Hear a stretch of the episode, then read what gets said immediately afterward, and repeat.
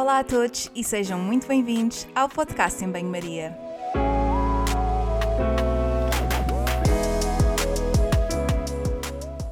Muito obrigada por estares desse lado. Eu sou a Margarida e conto contigo ao longo dos próximos episódios. Já sabes que aqui a ciência e o bom senso são o prato principal, sempre acompanhados com uma generosa dose de sentido de humor.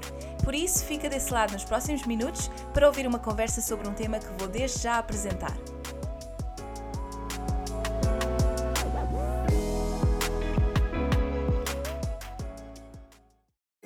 Alô a todos e bem-vindos a mais um episódio do podcast em Banho-Maria. Hoje falamos de alergias alimentares e ninguém melhor para o fazer que a minha convidada de hoje. Licenciada e doutorada pela Faculdade de Ciências de Nutrição da Universidade do Porto, é professora na universidade, dá consultas em contexto privado e atrevo-me a dizer que sabe tudo ou quase tudo sobre alergias alimentares. Tem uma plataforma, Alergia Alimentar Kids, onde, além de toda a informação que cria, também faz todos os desenhos e designs. Uau, Inês! Diz que ser mãe lhe dá a desculpa para matar as saudades de ser criança, até porque adora brincar com a sua filhota. Adora ler e fazer puzzles e é um post de conhecimento, como já vão poder ouvir. Tenho comigo a Inês Pádua. Bem-vinda, Inês! Obrigada, Margarida. Obrigada, é um gosto muito, muito grande estar aqui no, no teu podcast uh, para falar, lá está, sobre este, sobre este tema que acabou por, por dominar uh, muito da minha vida académica e, e, também profissional agora, sim. Vamos começar, se calhar, por isso, porque é que estávamos aqui a falar antes de começar a gravar. Queria saber porque é que, porque é que escolheste esta área de alergia alimentar, porque é super específica e não há muita gente que seja especializado nesta, nesta área. Olha, uh, foi, foi, um, foi um acaso. Um acaso, sim, sim, podemos dizer que foi um acaso. Um, eu estava na, no meu segundo ano, um, numa aula de alguém que é uma referência para todos nós, que é o professor Pedro Moreira, uh, numa aula do professor Pedro, e, e a propósito de, de gorduras e ômega 3, o professor Pedro mostra um trabalho um, que o grupo de investigação dele tinha feito, em que um, um, dos autores era a doutora Maria da Graça Castelo Branco, que é imunolergologista e que foi durante muitos anos a médica do meu avô. O meu avô uh, era asmático, tinha uma asma muito, muito grave, um, infelizmente ele já não estava connosco quando, quando, eu, quando eu ingressei na faculdade, um, mas a asma, portanto, eu sempre tive muito contacto do peso que a asma tinha no, no, no, na, na, qualidade de vida de uma pessoa. Um, convivi com asma, portanto, desde que nasci, eu, eu vivia com o meu avô e, portanto, fui sempre acompanhando o processo e nunca me tinha passado pela cabeça que a nutrição podia ter algum papel neste controle da asma. E de facto aquilo foi quase que um, uma luz, não é? Uma descoberta, fiquei um, mesmo maravilhada. E quando terminou a aula, sei que, sei que foi falar com o professor Pedro, um, perguntar mais sobre o assunto, dizer-lhe gostava muito da, da área e obviamente que o professor, como todos nós sabemos, fica logo muito receptivo, também se, entusiasma logo muito, um, e, e passado uns, uns, uns tempos, o professor disse-me, Inês, olha, uh, a asma é uma área de facto interessantíssima, mas já considerou trabalhar em alergia alimentar? Porque de facto há muito poucas pessoas uh, a fazê-lo. Um, eu ao início fiquei assim um bocadinho sem saber o que é que havia de, de responder, mas naturalmente que confiei no, no, instinto do professor Pedro Moreira, no conselho dele, claro que sim, um, além de mais porque uh, a professora Renata Barros, que foi a minha orientadora de sempre, não é, de, de tudo, uh, a, licenciatura, estágio à ordem, o doutoramento, já trabalhava na asma, na área da asma, então fui para, para a alergia alimentar. Comecei, comecei a analisar uns dados, a fazer, lembro que a primeira primeiro assim resultado uh, foi mesmo uma análise de dados que fiz e que depois resultou num, num póster que levamos ao congresso da APN e depois uh, foi começar desde 2012 até aos dias de hoje. É interessante, às vezes as nossas áreas de aquilo que gostamos mais na nossa área também tem muito a ver com às vezes experiências pessoais, não é? No caso do teu, do teu avô, uh, identificaste ali uma área, uh, enfim, que foi familiar e que poderias também aprender de forma a ajudar pessoas que, com o mesmo problema. Um, e estávamos a falar também em off que às vezes vimos olhamos para a alergia alimentar de uma forma muito redutora, não é? Do género, tem uma alergia alimentar, não come aquilo que é alérgico. Uh, mas há mais para além disto, não é? Há muito, é uma complexidade uh, grande à volta disto. E gostava de perguntar, obviamente, então, o que é que é uma alergia alimentar? Ora então, uh, nós, nós classificamos um, as nossas, um, um conjunto vasto de, de, condições, digamos assim, como hipersensibilidades a alimentos. Portanto, e há dentro destas, há aquelas que são alérgicas e aquelas que são não alérgicas. Dentro um, das que são alérgicas, nós encontramos, portanto, a alergia alimentar. E para ser alérgica, é eh, forçosamente eh, necessário que esteja envolvido o sistema imunitário. Portanto, sendo não alérgica, Uh, quer dizer que não está envolvido o sistema imunitário e será depois aquilo que cai no grande conjunto das intolerâncias alimentares. Portanto, para ser uma alergia, tem de facto de estar, uh, existir um, um, um, um envolvimento um, do sistema imunitário. E então, a alergia alimentar é uma reação adversa um, que ocorre após o consumo de um determinado alimento um, em que esteja envolvido então no sistema imunitário. Basicamente é isto. Existe alguma causa? Porque, por exemplo, obviamente que, que é uma situação completamente diferente a caso da, da, das doenças autoimunes, mas apontam-se para alguns casos, algum, algumas causas, quero dizer, uh, para aparecerem determinadas doenças. No caso desta, das alergias, que, que não, não é uma, uma reação autoimune, quer dizer, no fundo, tem aqui algumas semelhanças, mas são coisas diferentes. Mas existe alguma causa? Sabe-se porque é que as pessoas desenvolvem alergias uh, alimentares? Olha, essa, essa é uma das perguntas que, que nos é feita, especialmente nos últimos tempos, não é? Porque de repente parece que existiu aqui um, um boom da alergia alimentar e nós, na verdade, até podemos dizer que sim, porque de facto sabemos que a alergia alimentar aumentou uh, bastante a prevalência. Há uma parte que nós não podemos uh, descurar, que é o facto de haver claramente maior percepção, haver, portanto, maior uh, procura pelo médico, maior diagnóstico, melhor diagnóstico, isso claramente que é verdade, mas tirando isso, tirando isso da, da equação, sabemos que aumentou a prevalência. E, portanto, quando tentamos perceber porquê, não é o que é que está na base deste aumento, que também estará na base da alergia alimentar, percebemos que é uma interação multifatorial, portanto, é uma interação muito complexa de fatores. Há claramente uma parte que é um, hereditária, portanto, há aqui uma componente genética, digamos assim, mas depois também há um peso muito grande de fatores ambientais e achamos que são estes de facto que estão a ter um peso muito forte nos últimos tempos.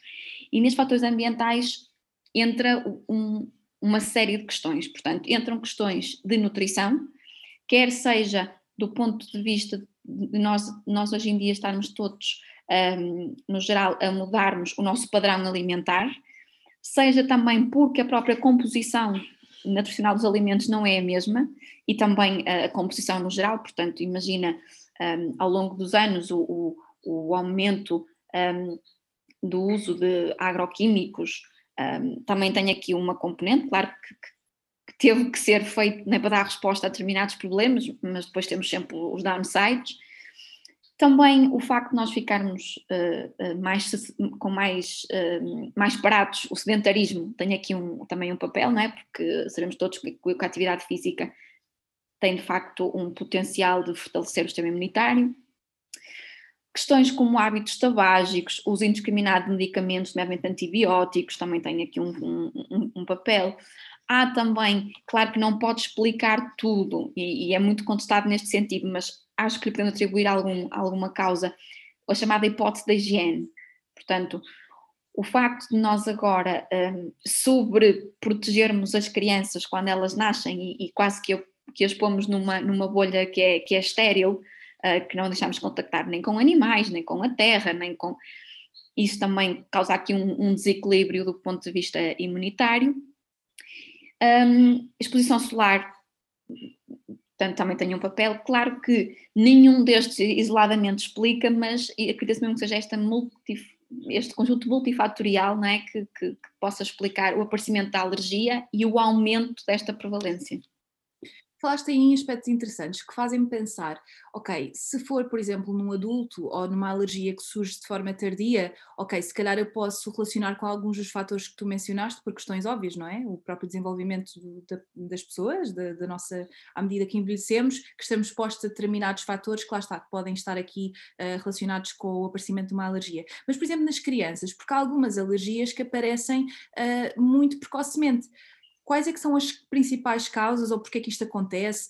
Porque normalmente, e eu não, não lido com, não dou consultas nem acompanho crianças, mas sei que é uma preocupação muito grande dos pais, não é?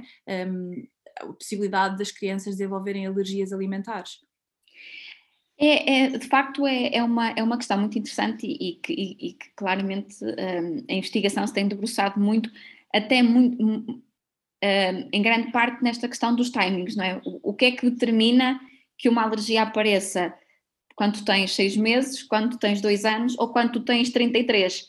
Portanto, esta questão dos timings é, é, é chamada one million dollar question, não é? Andamos todos aqui muito à volta disto. Um, o, que, o, que, o que se acredita, não, é? portanto, é que numa criança se calhar o, o peso das, dos fatores ambientais vem mais já dos pais, não é? Portanto, já é um, aqui um imprinting uh, genético que é feito na, do, dos pais e se calhar dos, dos avós. Portanto, há aqui toda um, uma questão de, de, que fatores ambientais não estão a exercer pressão só sobre o indivíduo, mas também sobre o, o seu potencial que já vem de trás. Uh, e, e eu queria que seja um bocadinho, um bocadinho por aí. Agora, uh, perguntam-me muitas, muitas vezes isso, não é? Então é um bocadinho assustador, não é? Como é que nós sabemos que amanhã não vamos desenvolver uma alergia? É, é facto, é, é facto assustador, parece, parece que estamos aqui numa roleta russa, não é? Um, mas não sabemos, de facto, nós sabemos sim que tem que haver sempre um primeiro contacto, ninguém é alérgico a alguma coisa que nunca consumiu, porque há primeiro uma sensibilização e depois num contacto posterior haverá então a reação. Se esse é o posterior se é a vez a seguir, se é a seguir a seguir ou se é o 30 anos a seguir, um, isso não sabemos. Um, certo, isso é muito interessante. Um, e acho que às vezes as pessoas também têm uma certa tendência a banalizar esta questão da alergia, do género, sou alérgico ao chocolate, faz-me borbulhas, mas estamos a falar aqui às vezes de reações que podem comprometer a vida da pessoa, não é? Se, se forem um, é assim, depende da alergia também e das quantidades. Há pessoas que, que, toleram mais, menos, e já vamos falar um bocadinho sobre isso. Queria perguntar-te em relação ao diagnóstico, porque claro que às vezes a necessidade do, do, diagnóstico vem depois de uma reação adversa, não é? Ou uma reação uh, que não é normal perante a exposição de determinado, determinado alimento. Como é que se costuma fazer estes diagnósticos? Há alguma necessidade de fazer um diagnóstico profilático, se é que isso existe, do género ir fazer um rastreio? Uh, como é que é feito, por exemplo, nas crianças? explica-me aqui um bocadinho em relação a isto, que sou realmente é uma área que, que contacto, mas não contacto tão uh, de forma tão regular. Olha, um, essa questão de pensarmos em alguma, alguma coisa do ponto de vista mais da, da profilaxia era, seria muito interessante, mas de facto que, uh, regra geral, uh, o diagnóstico uh, sucede sempre um, há alguma reação, não é? Portanto, há ali uma reação, os pais, se for no caso das crianças, ou, ou o adulto fica preocupado, portanto, desconfia de qualquer coisa e procura uh, acompanhamento médico, não é?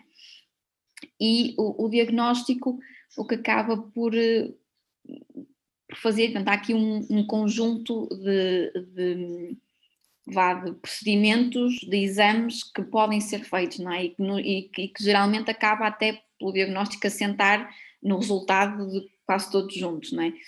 Há claramente uma história clínica que tem que ser feita, não é? Um, porque muitas vezes um, consegue-se aqui, quase que na história clínica, um, tentar perceber se de facto é um mecanismo alérgico que está a mediar ou se não se é não alérgico, não é? Mediante aqui algumas questões. Depois há também o análises sanguíneas para determinar níveis de IgE, não é? Que é muito diferente de determinar níveis de IgG, que são estes testes que, que agora às vezes proliferam por aí, um, que é uma coisa totalmente diferente e que depois também podemos falar um bocadinho, um bocadinho disso. Depois há um outro exame que são os, os testes cutâneos por picada ou por picada picada, que se calhar muita gente já fez até para outros alergénios, por exemplo, ambientais, não é? O pólen, os ácaros e tudo, aí, e tudo isso, não é? Que é fizermos uma pequena uh, picada no dedo, que aquilo é, é, o que estamos a promover é o contacto do alergénio com a mucosa, não é? E, e neste caso com a pele, uh, e tentarmos perceber se, se, de facto há ali alguma reação ou não. Depois aquilo, se houver reação, faz uma pápula, nós vamos ver o diâmetro da pápula e depois há aqui valores de, de referência. e, e é só por curiosidade, uns chamam-se picada e outros picada-picada, porque os picada é quando é feito com um extrato comercial, portanto, picamos a pele sobre uma gotinha de extrato comercial, a picada-picada, no caso do alimento, é picar mesmo no alimento e depois picar a pele da pessoa para ver se há ali reação. E o, o gold standard, portanto, o, o, o, o exame, o procedimento de diagnóstico, um, que é considerado a última linha, mesmo, é isso que, como eu disse, o gold standard, é a chamada prova de provocação oral, um, que pode parecer estranho para algumas pessoas, e, e, há pessoas que até dizem que parece um bocadinho sádico, mas de facto é o que é, é, o que é não é?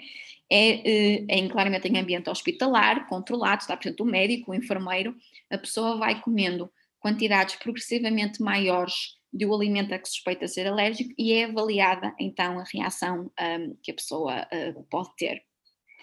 A prova de provocação oral é importante não só para nos dizer se a pessoa é ou não alérgica, mas às vezes para tentarmos perceber qual é que é a dose de segurança. As pessoas não estão a ver, mas eu estou quase a, estou a fazer aspas, não é? Porque claro que não, que não é algo que nós devamos confiar assim muito, mas é diferente, né? percebemos se uma criança não tolera o mínimo vestígio ou se tolera, vá, 10 mililitros de, de, de leite, estamos a falar do, do leite.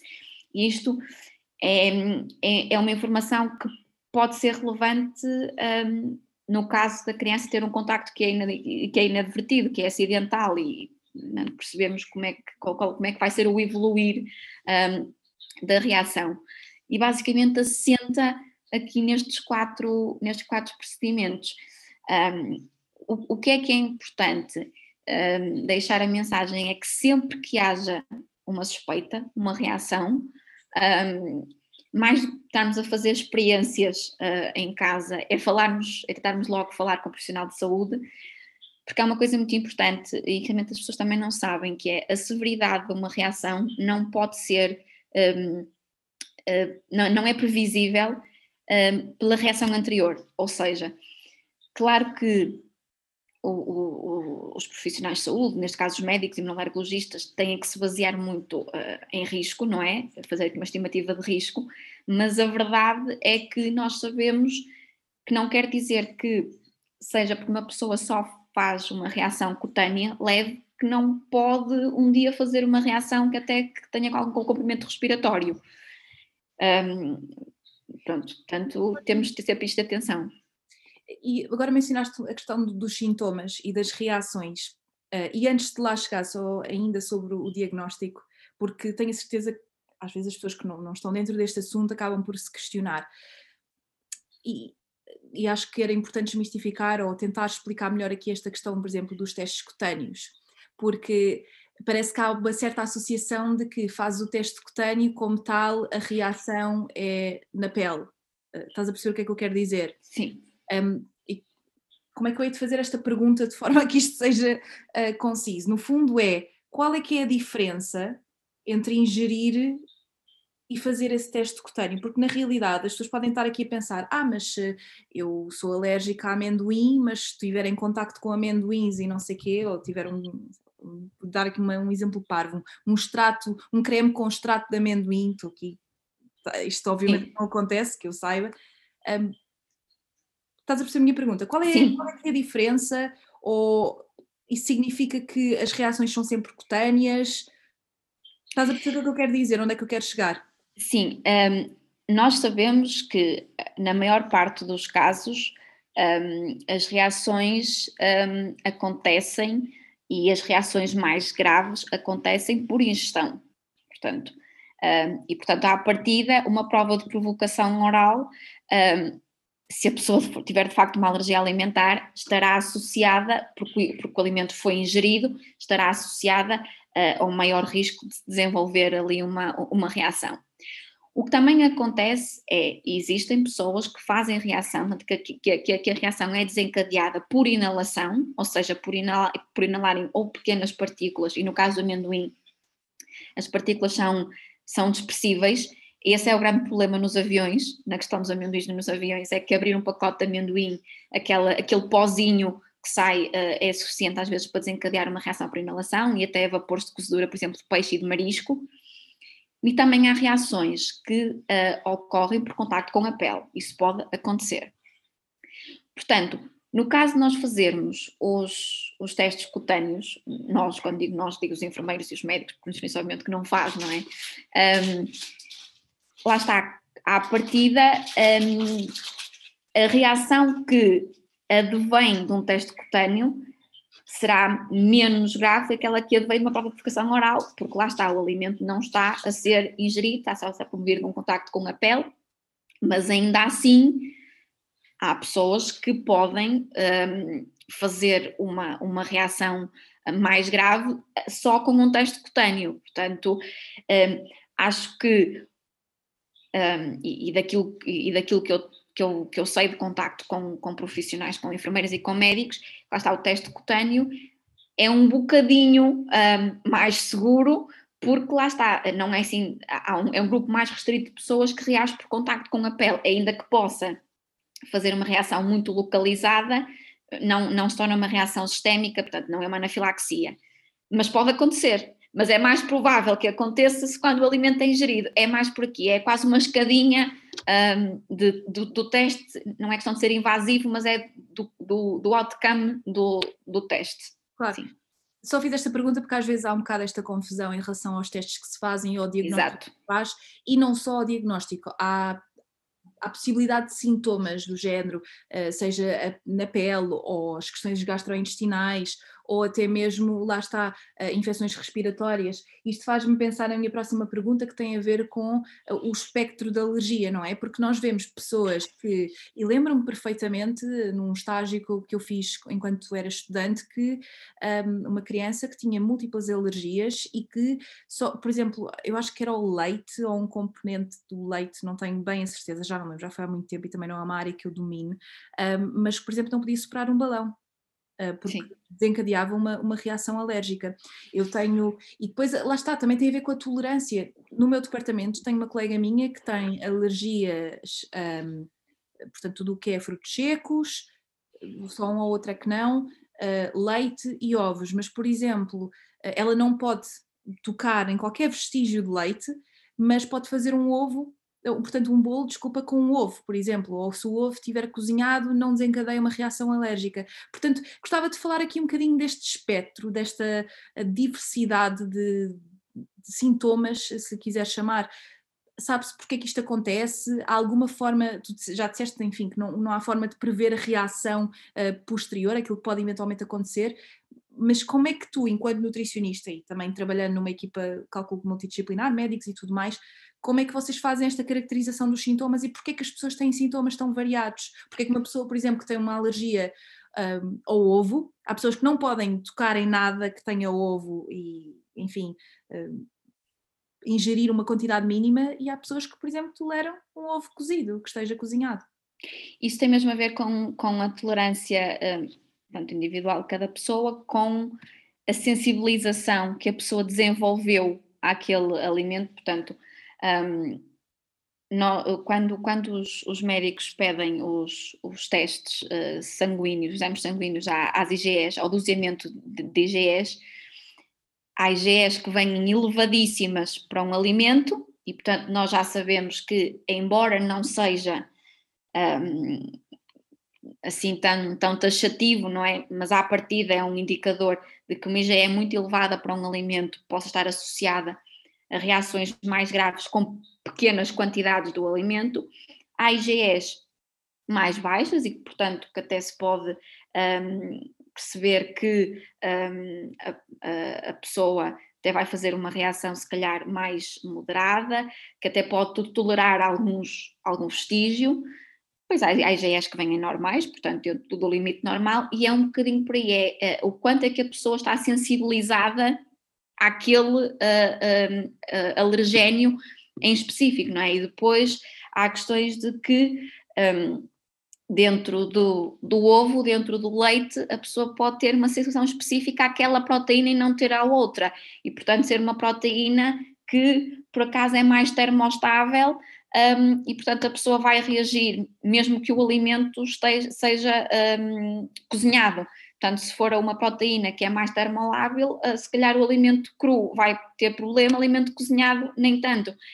E é um bocadinho aqui estas, estas coisas do quão a pessoa está sensibilizada àquele, àquele, uh, àquela alergenia em particular, até porque quando se tenta um, uma, uma indução de tolerância, nós tentamos é que a pessoa desensibilize uh, ao, àquele alergênio em particular, para tentar, lá está, que se crie aqui uma, uma dose de segurança. Também é uma questão, uma questão importante, Margarida, que é quando em, em janeiro de 2020, portanto, está a fazer agora um ano, saíram as notícias que foi um, uma loucura que, o, que, a, que a FDA nos, nos Estados Unidos um, tinha aprovado o primeiro uh, medicamento para alergia ao amendoim, portanto achámos todos que ia ser uma promessa, não é? E na verdade estes, este medicamento, que é, que, portanto, que é comercializado e que de facto é, é, é espetacular, não estou aqui a dizer mal do, do medicamento, mas não é um medicamento que tenha como potencial curar uma alergia ao amendoim. Não é como se a pessoa comesse, tomasse o medicamento e a seguir pudesse comer manteiga de amendoim à vontade. É um medicamento para tentarmos aumentar a dose de segurança, ou seja, uma criança que fazia uma reação por inalação, deixe de a fazer. Não é que uma criança possa agora estar a andar a comer amendoins como lhe apetecer. É um bocadinho por aí. Portanto, é o tentarmos desensibilizar um bocadinho para que de facto a reação não seja tão, tão grave. Portanto, é, é, é, é este é isto que determina o, o porquê de, de, das pessoas serem mais sensíveis, menos sensíveis, mais sensíveis ao cozinhado, uh, menos sensíveis ao cru, portanto, essas questões aqui. E ter também depois, numa fase mais uh, tardia, não é? Poder eventualmente não reagir. Uh, por exemplo, estou-me a lembrar de alguns tipos de alergias que surgem nas crianças, mas depois não desenvolvem nos adultos. Percebo o teu interesse por esta área, porque é, cada pessoa é muito diferente e que há aqui muita coisa para explorar, mas também me parece que é uma área que há muita coisa que ainda não se sabe, não se sabe porque, é porque é que acontece assim, uh, porque é que algumas pessoas uh, desenvolvem determinadas reações mais, menos graves uh, mais tarde ou mais cedo, não é? Exatamente, é precisamente isso, é, é uma área que parece que nos últimos anos fomos percebendo muita coisa, mas ainda há tanta coisa que continuamos sem perceber, um, e, e, eu até acho que também é por isso que um, começou a haver um, um investimento maior e, e, é, e de facto é, é, é, muito notório em termos de publicação científica e de investigação que foi feita, por exemplo, desde 2012, quando eu comecei até agora, em termos da parte educacional e da parte da comunidade, porque se percebeu que ainda há um longo caminho para percorrermos do ponto de vista mais clínico e, portanto, enquanto estamos a percorrer esse caminho, é preciso tentar dar resposta por outro lado, porque este não vai ser um, um caminho muito curto, não é? Ainda há muito que nós tenhamos, temos que explorar e que temos que saber da parte clínica e, portanto, temos que ajudar as pessoas de uma, de uma outra forma. E essa questão é, é, que falaste das crianças e dos adultos é de facto muito curiosa. Nós sabemos que há alergias que se desenvolvem em crianças, nomeadamente o leite e o ovo, um, que há algum potencial que as crianças, portanto, que se, que se resolvam espontaneamente, portanto, que haja uma aquisição natural de tolerância. Um, até mais ou menos à idade escolar, portanto, esse é um, um timing que, que, que, é dado, não é? Há algumas que se restringem ao primeiro ano de vida, há outras que se mantêm um bocadinho. Até a idade escolar, ainda estamos todos aqui com alguma esperança. Depois disto, um, não quer dizer, portanto, não é ali um valor certo, mas quanto mais tempo passa, maior é a probabilidade de, de se tornarem, portanto, persistentes. E também sabemos que uma alergia alimentar que se desenvolve em idade adulta, muito dificilmente a pessoa deixará de ser alérgica. Claro que haverá sempre casos um, raros, não é? Que saem daquilo que é, que é o expectável, mas de uma forma geral sabemos isso, tanto que nas crianças pode ser passageira, no caso dos adultos, nem por isso e às vezes nós estamos a falar, aliás, estivemos aqui a falar de, de tolerância e do facto das pessoas também poderem consumir determinados alimentos que uh, são bons e que estão, estão presentes em vários produtos alimentares, mas em muitos casos trata-se aqui de questões de suporte nutricional, por exemplo, crianças que têm múltiplas alergias ao leite, ou sei lá, à carne, a determinadas frutas, e que depois compromete o crescimento, compromete todo o suporte nutricional e que Claro que às vezes quando uma pessoa tem uma, uma, uma, alergia isolada é muito chato, nomeadamente se for um componente que esteja presente em vários produtos alimentares, mesmo, mesmo em vestígios, mas depois há situações tão extremas em que isso compromete muito a qualidade de vida de, das pessoas, das crianças. Há situações muito extremas que costumam às vezes seguir em páginas uh, de, de, pais que têm crianças com, com algumas destas dificuldades? Tu costumas ver isso na tua prática clínica? Tens casos muito extremos? Sim, é, há casos que são de facto muito, muito complicados, não é? Porque um, nós sabemos sempre que, claramente, que um alergénio já é um, um terror, não é? Porque, uh, claro que há sempre uma limitação da qualidade de vida, da hipótese de escolha que as pessoas podem ter. E depois há casos que tu, como, como tu disseste bem, é, é, o, é o pior dos piores, que é quando se tratam de alergias múltiplas, portanto a mais do que um alimento, e quando se tratam destes de alimentos que têm uh, um valor nutricional muito particular, nomeadamente em determinados uh, fases da nossa vida. Portanto, pensar numa criança que tem uma alergia múltipla e que tem leite, ovo, peixe, fruta, uh, na pessoa é, é, é, complicadíssimo, é muito complicado. E as alternativas eh, são caríssimas, às vezes são produtos que tens de, de, importar porque não existem nos supermercados, portanto é uma situação, lá está, como eu estava a dizer, às vezes é muito banalizada a questão da alergia alimentar, mas há aqui um, existem aqui aspectos muito importantes e, e lá está, o nutricionista, nomeadamente especializado nesta área, faz faz toda a diferença. Olha, e para os pais que nos estão, que nos estão a ouvir um, e que têm crianças pequenas ou que, que estão a pensar ter, ter, ter filhos, um, existe alguma forma de nós prevenirmos as alergias? Uh, sei que existem alguns cuidados a ter, por exemplo, na introdução alimentar. Um, o que é que, que aspectos práticos é, é que podes dizer-nos? acima de tudo, há, há uma série de, de, de, de conjuntos de, de medidas de, ou, de, ou, de, estilo de vida, melhor dizendo, que, que os pais podem, podem de facto um, adotar e que são um bocadinho o contraponto daquilo que eu falei no início da nossa conversa de o que é que estaria na origem destas alergias alimentares. Portanto, ter uma alimentação variada e diversificada, para que nós temos uma alimentação saudável, praticar exercício físico, um, os hábitos tabágicos, portanto, cessar hábitos tabágicos, uh, utilizar medicamentos, nomeadamente antibióticos, só com prescrição médica e tomá-los uh, da forma que é recomendada, não, não evitar, portanto, o, a natureza, portanto, irmos, irmos de encontro à natureza. Um, e depois há questões um, muito, muito particulares, um, que é a, a, amamentação, que é sempre um, um tópico que é, que é muito falado, portanto, nós, neste momento, não temos um, evidência forte em que, que, nos, que nos faça conseguir relacionar a amamentação com a prevenção da alergia alimentar. Portanto, é, é, eu estaria a mentir se dissesse que, isto, que, que, havia uma relação, porque não, nós não, não, temos estudos nesse sentido. Há já, alguma, já, já, alguns estudos que apontam no papel protetor da amamentação para outras doenças imunolérgicas, nomeadamente a asma e o eczema atópico, mas para alergia alimentar, não. Agora, sabemos sim que o, o leite materno uh, promove um, aqui um, uma, uma questão muito, muito importante que é o, o papel que ele tem na microflora uh, um, intestinal, e aí sim nós sabemos que há aqui um potencial da flora intestinal na prevenção uh, da alergia alimentar. É como um cofator, não é? Quer dizer, não é não é um fator direto, ou, pelo menos ainda não temos essa, essa mesma evidência, mas de forma indireta pode estar aqui relacionado uh, com, com o aparecimento de alergias.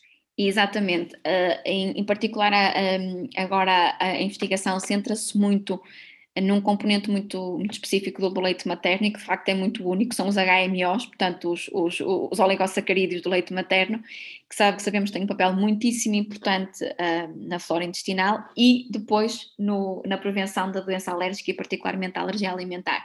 Portanto, a amamentação, e, e quanto mais não seja, deve ser, ser sempre amplamente uh, recomendada, não é? Um, no caso da amamentação não ser possível, um, e de, de, de, todo, portanto, quando não é possível de todo, uh, poderá ser interessante a introdução de determinado tipo, tipo de, de fórmulas, portanto, uh, hipoalergénicas, mas isto, uh, aquilo que é, que é defendido pela Cochrane é quando a alimentação não é possível de todo, portanto, que se houver ainda a possibilidade de alimentação mista, uh, tanto, tanto, tanto, melhor, e aí já não tem assim tanto impacto um hipoalergénico. E depois, de facto, na, na a, questão da mãe não se, uh, uh, não se abster de consumir nenhum tipo de alimento, portanto, não temos indicação de que durante a amamentação a mãe deva evitar, nem durante a gravidez, evitar uh, nenhum alimento. Muitas vezes acontece as mães evitarem, sobretudo até mais do que na, mais do que na, na gravidez da amamentação, alergénios particulares, não é? Isto pode ser necessário se já houver diagnóstico de alergia alimentar pela criança e percebermos que ela faz reação pelo leite materno, aí sim uh, poderá ser importante também fazer uma dieta de evicção. Fora isso, para, para motivo, para força, para forma de prevenção, não. Um, e depois, como tu disseste, é muito na questão da introdução alimentar, que é uh, antigamente, uh, ou melhor, a, fase, a forma mais clássica era deixar para o fim tudo que era alimento alergénico, nós agora percebemos que não há qualquer benefício em atrasarmos essa introdução. Portanto, até se percebe que há ali uma janela, de oportunidade que pode ser muito benéfica. Um, eh, já se percebeu que determinados alergénios, um, se calhar até ali por volta dos seis meses, mesmo o ovo, que às vezes fica mais para o fim, que pode ser uh, importante introduzir mais cedo. Um, portanto, que esta introdução um, depois, também é um papel, é uma, é, um, é uma parte muito importante.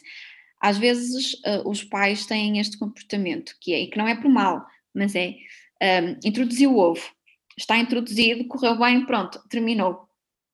Não, tem que continuar a, a, a dar o ovo, assume-se uma, duas vezes por semana, portanto, manter o consumo de alimento uh, alergénico. Uma vez introduzido, manter o consumo porque lá está, é, é, é sempre preciso uh, promover esta, esta uh, a tolerância. Depois, e, e, e deixa-me que, que, que falo, que, que mencione isto em particular, em, em Portugal não havia muito um, a tradição, vá, ou a recomendação relativamente aos frutos secos e ao, e ao amendoim. Portanto, não tinham muito espaço nas recomendações de introdução alimentar para os nossos bebés cá para acontecer é que os hábitos alimentares agora mudaram e os frutos secos passaram a fazer parte do dia alimentar de todas as pessoas, não é só na altura do Natal, que era onde eles às vezes tinham algum papel. Um, portanto, agora frutos secos come-se de forma muito regular, manteigas de amendoim, um, montes de coisas com amendoim, granolas, portanto, tudo isso.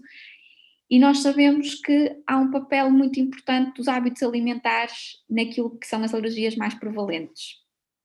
E, portanto, também chegou a altura de fazer uma introdução alimentar de frutos secos e de amendoim nas nossas crianças, uh, durante a fase de introdução alimentar, que era algo que nós não fazíamos.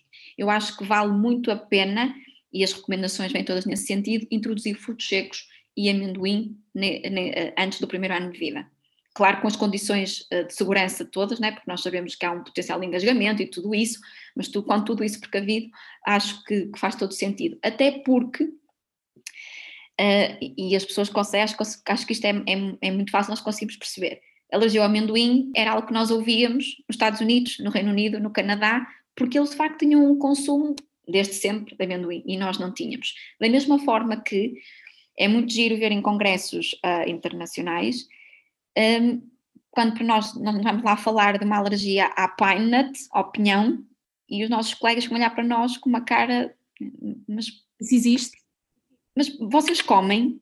Pois comemos, e é por isso que de facto é um dos frutos secos com, maior, com mais prevalentes em termos de, de, de alergia alimentar cá em Portugal, porque nós comemos pinhão.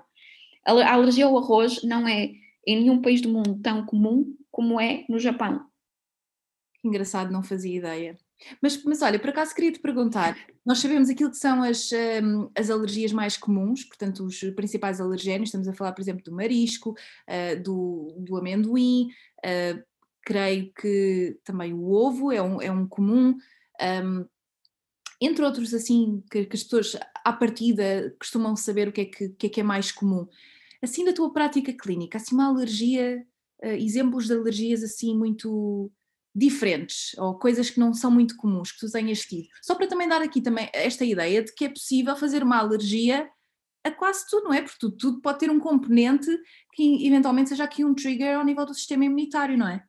É, é muito é uma é uma questão muito muito muito interessante e também lá está é, há, há, coisas aqui muito, muito particulares porque de facto em consulta e até para os colegas que estiverem a ouvir que são nutricionistas e que pode aparecer aqui os casos nós uh, o mais comum é de facto termos os alérgenos mais comuns e portanto nós temos aqui os, os, os chamados Big Eight que é aqueles que nós dizemos que são 90% das reações que é um bocado uh, vá digamos, mundial, não é? É, é, o, é os comuns na maior parte dos países, que temos, portanto, o leite, o ovo, o, o, o trigo, um, a soja, peixe e, e, e, o marisco, portanto, moluscos e crustáceos. Um, que é que me está a faltar? Acho que já está, são esses. Sim, ah, e o amendoim e os frutos secos, portanto.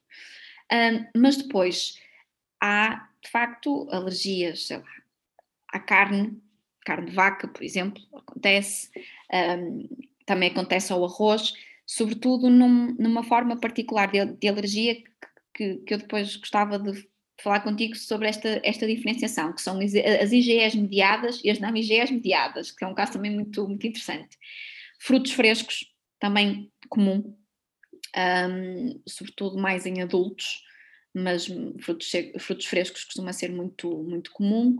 Um, e depois, dentro destas, destes, há, há aqui questões, né? há pessoas que utilizam um determinado tipo de fruto e depois os outros conseguem comer, até alguns hortícolas, o tomate também, assim, também às vezes, muitas vezes aqui metido uh, no meio, determinados, uh, portanto, uh, especiarias, a mostarda, a canela, portanto, também, também é algo que, que, que, vai aparecendo, um, o aipo também, também acontece, um, e, e, acaba a, a, a, batata também pode, também pode acontecer, uh, e portanto depois é muito, é muito variável, mas à partida, se um alergénio é uma proteína, todos os alimentos têm proteínas, podem ser de facto um, um alimento alergénico e portanto podemos desenvolver uma alergia alimentar a, a qualquer alimento, ainda que haja umas mais uh, comuns do que outras, não é?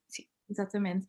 Hum, já agora, pronto, explica então, era, acho que era interessante falar dessa questão da, das IgEs mediadas e não mediadas. Eh, as IgEs mediadas são aquelas uh, reações que nós mais uh, reconhecemos, aquelas que pronto, são mais caricaturáveis, tem nos, nos, filmes e nas séries, que as pessoas ficam com anafilaxia, fazem edema da glote, ficam todas inchadas, portanto é, um, é, uma reação de facto muito visível, e aquelas que de facto dão anafilaxia e que é preciso usar adrenalina, essas, essas uh, reações. Um, e depois, portanto, e são IgEs mediadas porque de facto é a IgE que está a mediar as reações. E depois há outras reações que são não IgEs mediadas, portanto, há outras, uh, aqui outras, outras células a fazer esta, esta mediação, que são reações que muitas vezes são confundidas com intolerância, porque são manifestações maioritariamente gastrointestinais. Portanto, um, é muito uh, a cólica, um, a diarreia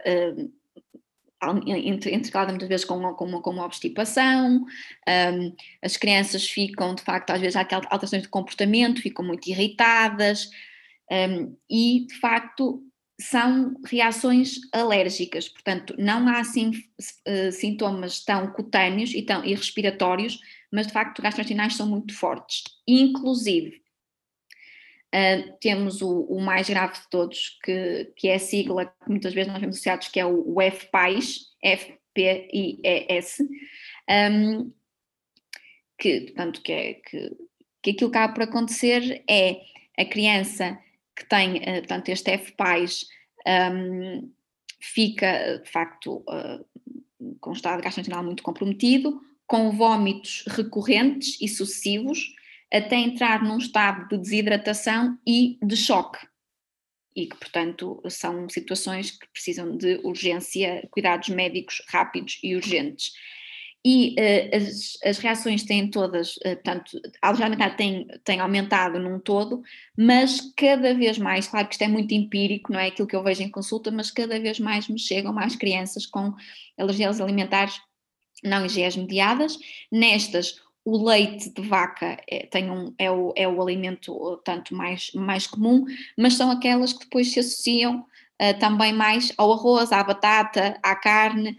Um, são menos menos comuns. Sim, sim, sim, é, é, é mais, é mais por aí, portanto, uh, são reações em que acaba por acontecer. Uh, a criança já faz uma reação ao leite de vaca, portanto, uh, ou, a, ou, portanto ou, ou aquele que a, mãe, que a mãe ingere, que depois faz através do leite materno, ou então à fórmula, e portanto consegue-se controlar ali, e vai e a criança faz a primeira, a primeira papa, ou melhor, a primeira sopa, o primeiro puré de legumes e vai a batata, como é, como é muito comum, e a criança faz outra vez uma reação. Portanto, isto é uma questão muito comum, que é logo na primeira sopa faz a reação porque está lá a batata.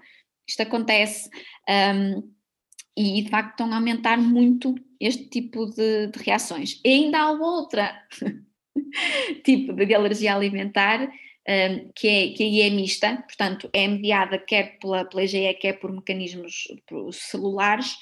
E um exemplo um, deste tipo de alergias é, por exemplo, a esofagite eosinofílica, que é uma, uma doença, portanto, uma, uma, uma condição uh, de inflamação crónica do esófago, que está muito associada à alergia alimentar e que os sintomas passam muito pela pessoa dizer que se sente impactada, que parece que a comida não passa, não desce. Um, e é muito, está muito associada. Que alimentos, por exemplo? Algum alimento assim mais clássico nessa. Sobretudo o pão, uh, a banana, uh, são dois alimentos muito, muito falados. Há outro, outras frutas, mas o o pão e a banana são aqueles que aparecem sempre assim, porque, porque as pessoas dizem parece que não, que não desce, que fica ali na, na garganta e que não desce. Um, e que depois, claramente, depois uh, tem outro tipo de sintomas, até às vezes na pele, e, mas é muito aqui na zona da, um, do esófago, e portanto, às vezes também há sintomas gastrointestinais, que as pessoas dizem que são gastrointestinais e que mais aqui no trato digestivo mais superior, não é? E que, e que as pessoas reportam.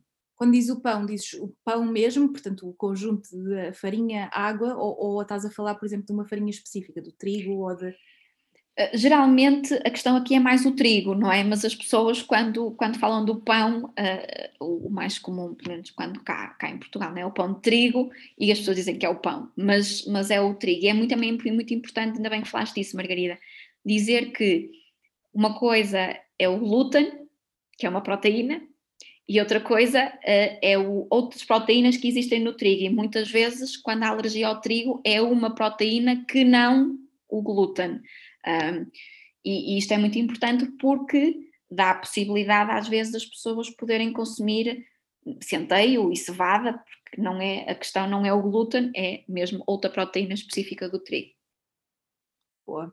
Olha, Inês, acho que ficámos aqui com um bom conhecimento de, daquilo que é a alergia alimentar um, e estou a aprender imenso, que há aqui imensas coisas que eu não fazia ideia, lá está, não é uma área que eu esteja uh, super focada. A minha última questão, porque acho que não podemos falar de alergias sem falar de intolerâncias, um, obviamente queria falar aqui das intolerâncias alimentares, perceber o que é que distingue e se há alguma forma de diagnosticar. E aqui eu acho que é quando surgem mais mitos e, portanto, era importante focarmos nisto. A intolerância, de facto, é, é, é, uma questão, é uma questão muito complexa, não é? Porque, um, e apesar, lá está, de haver sempre aqui estes dois, estes dois grandes polos, e, e, que mesmo quem tem alergia alimentar gosta muito de frisar que a alergia alimentar pode de facto matar, não é? Pode ser fatal e uma intolerância não. Portanto, os, os, os doentes e os pais dos doentes gostam muito de frisar isto. A intolerância em contexto de nutrição em contexto de consulta eu acho que também é um desafio muito grande, especialmente por, aqui, por esta questão do diagnóstico. Porque, e, e, e, infelizmente, mas, mas é como é, o diagnóstico passa muito pelo chamado tentativa e erro.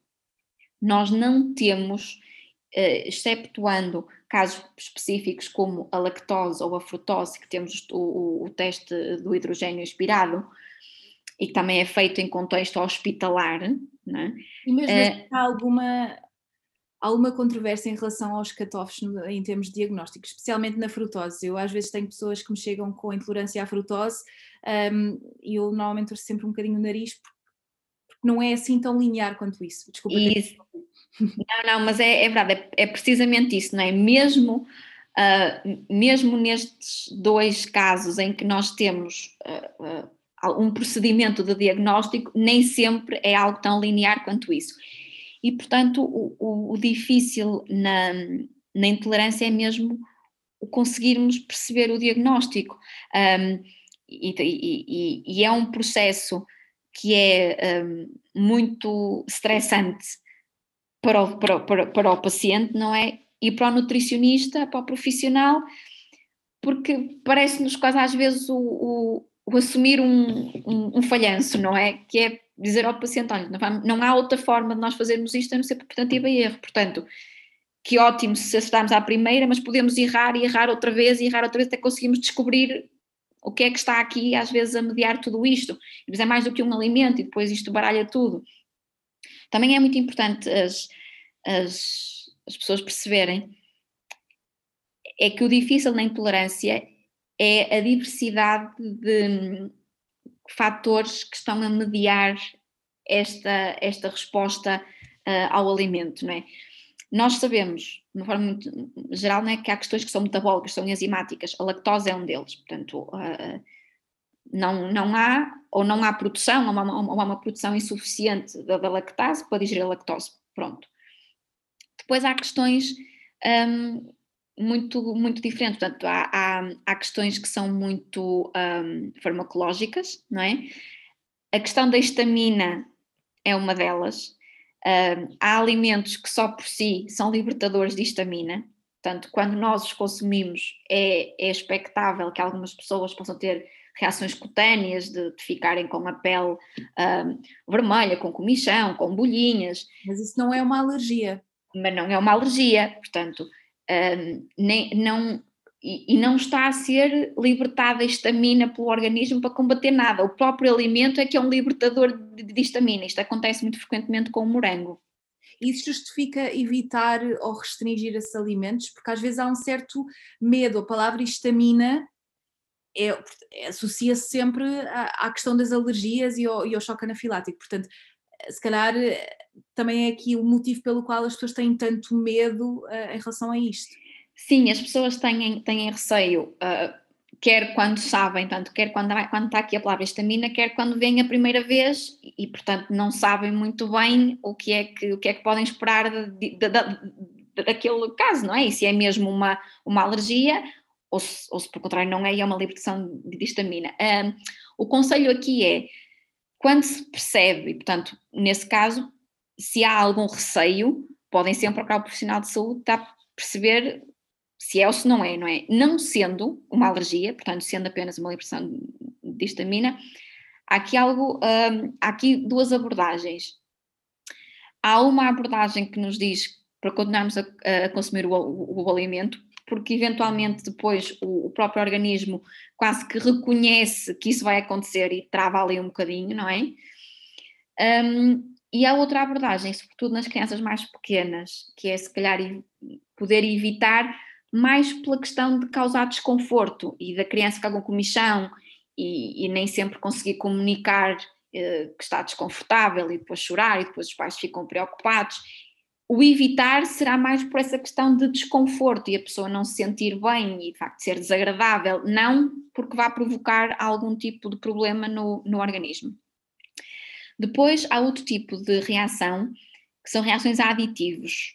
A aditivos Uh, durante muitos anos, e aqui alguns anos atrás, falava-se muito do síndrome do restaurante chinês, que não era mais do que uma reação ao monoglutamato de sódio, que é um aditivo muitíssimo utilizado na culinária uh, um, oriental, e aquilo as pessoas reportavam que ficavam com dor de cabeça e com tonturas, sentiam-se indispostas depois de consumirem uh, pratos uh, um, da culinária oriental.